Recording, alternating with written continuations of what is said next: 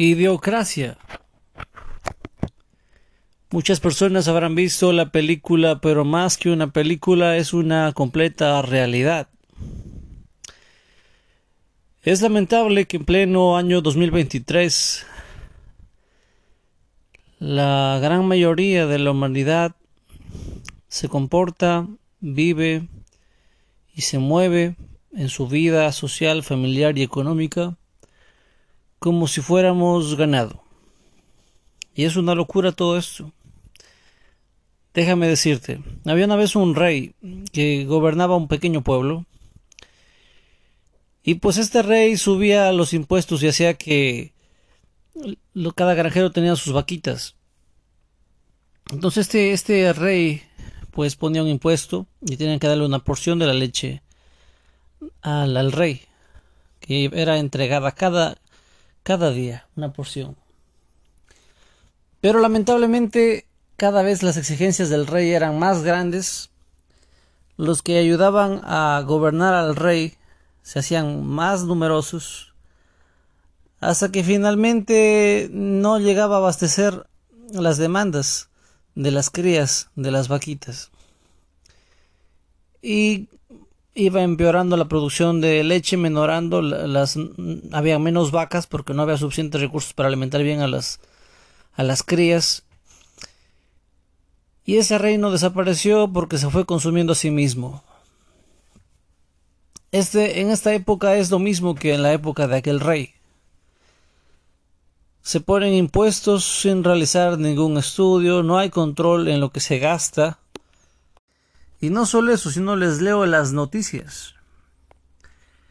Bajo el precio de la leche, lo que provoca que mil ganaderías al año se cierren.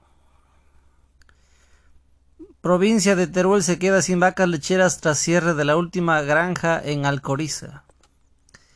Y pudiéramos ir más y más revisando eh, los escándalos sobre que la industria lechera está sufriendo. Sin embargo, podemos ver en noticias que el presupuesto de igualdad para el 2023 aumenta un 9%, alcanzando la cifra histórica de 573 millones de euros destinados para la igualdad de género. La pregunta aquí es, ¿qué es más importante?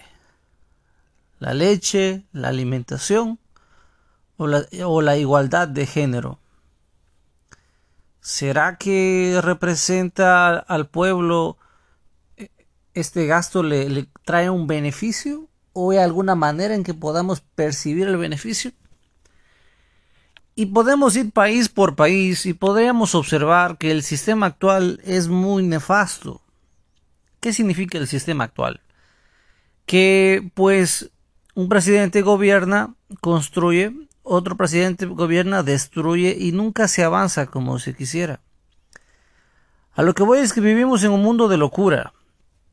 Las personas que elegimos, ya sean de derecha, ya sean de izquierda, hacen al final lo que quieren, nos mienten y con mentiras ganan el poder y una vez que tienen el poder se venden a más poderosos.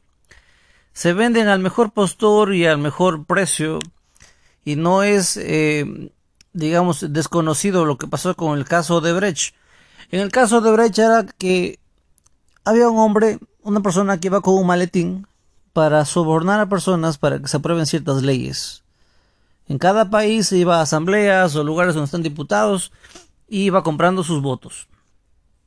Y listo, para que las leyes que estas corporaciones quieren sean aprobadas. Entonces, ya sea que votemos por derecha ya sea que votemos por izquierda, simple y sencillamente las leyes que las corporaciones quieren se aprueban.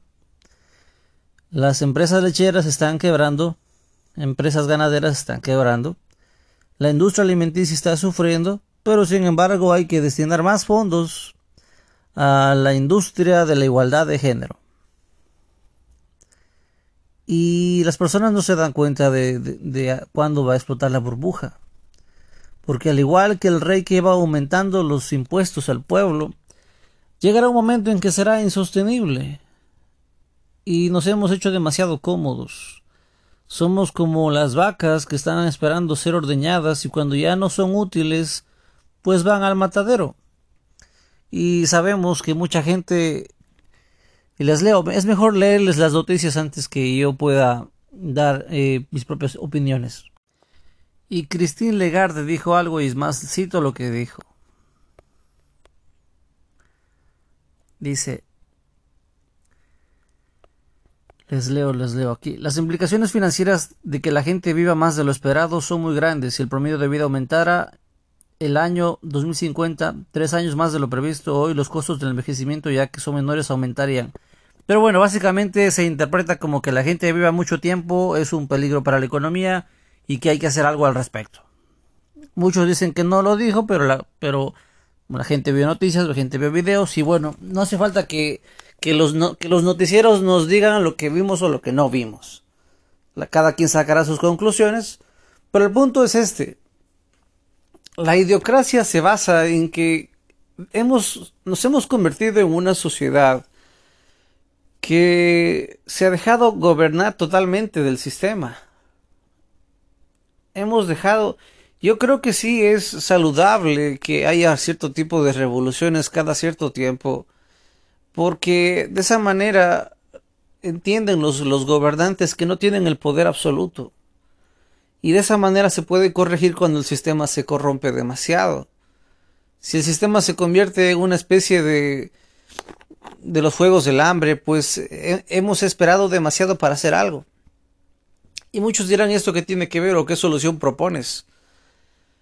Lo que digo es que se debería hacer más manifestaciones reclamando que se está invirtiendo demasiado en políticas de género y que sectores importantes como la industria lechera están sufriendo. Imagínense lo que es invertir 573 millones de euros y mientras otros sectores están muriendo de hambre.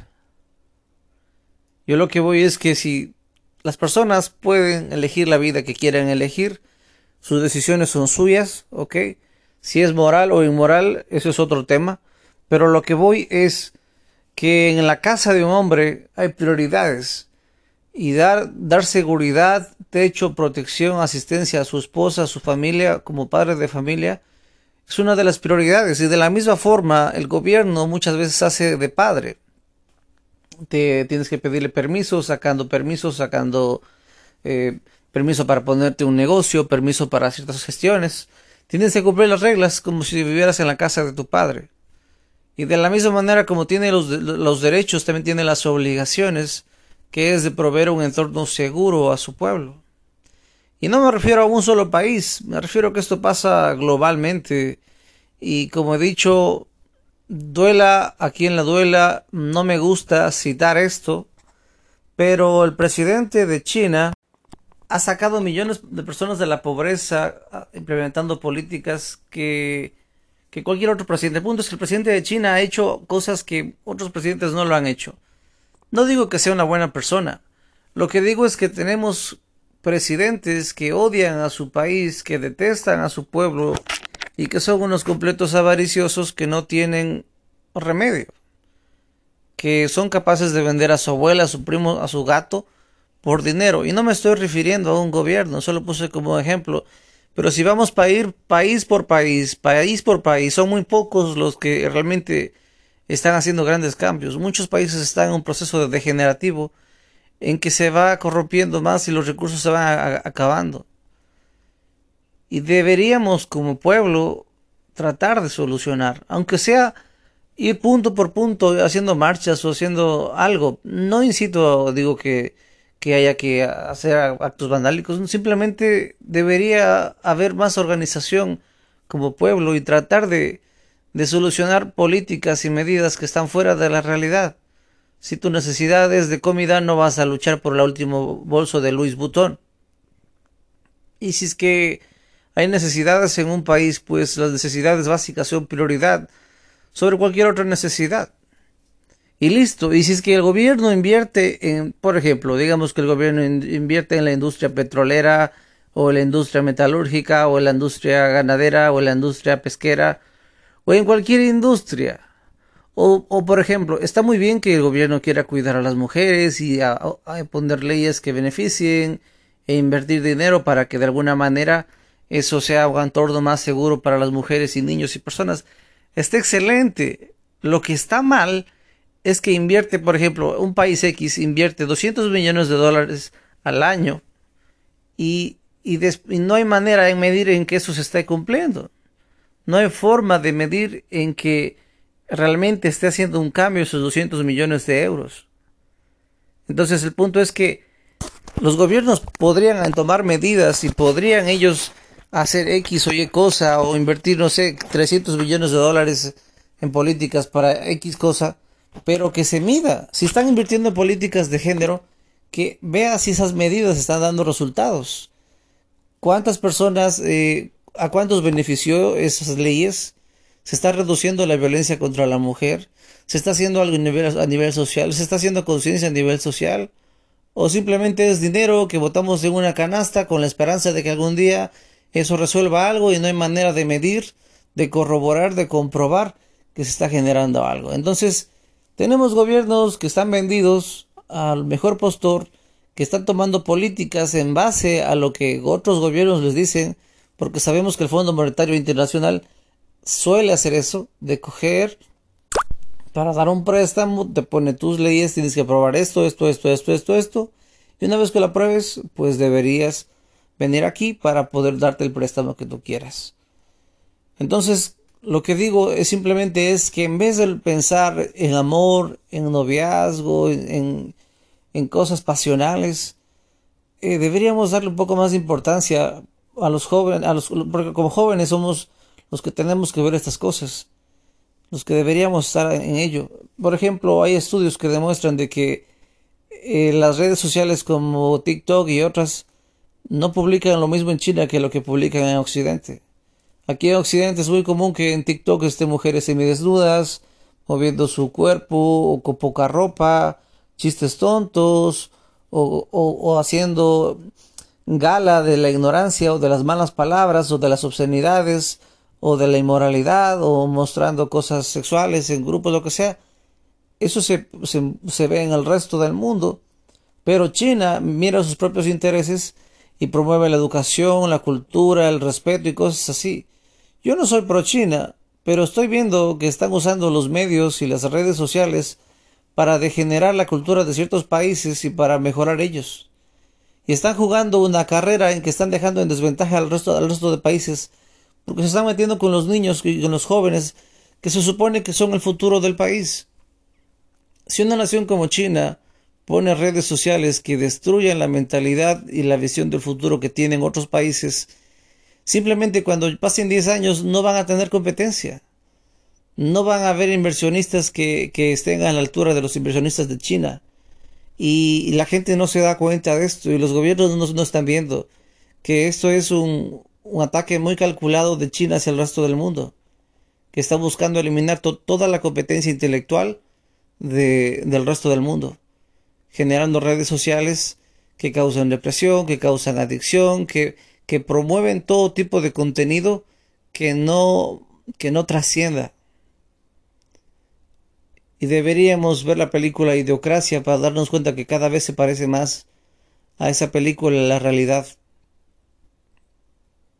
Si tú estás escuchando esto, por favor, date tiempo a educarte, preocúpate de la política, porque la gente dice, no, a mí no me interesa la política, pase lo que pase, hay que pagar impuestos. Sí, pero alguien tiene que hacer algo. O hay que hacer marchas o algo, pero, o sea, no, no actos vandálicos, pero sí se podría hacer algo. Algo para que el país no se vaya al, al, al desagüe, como suelen decirlo.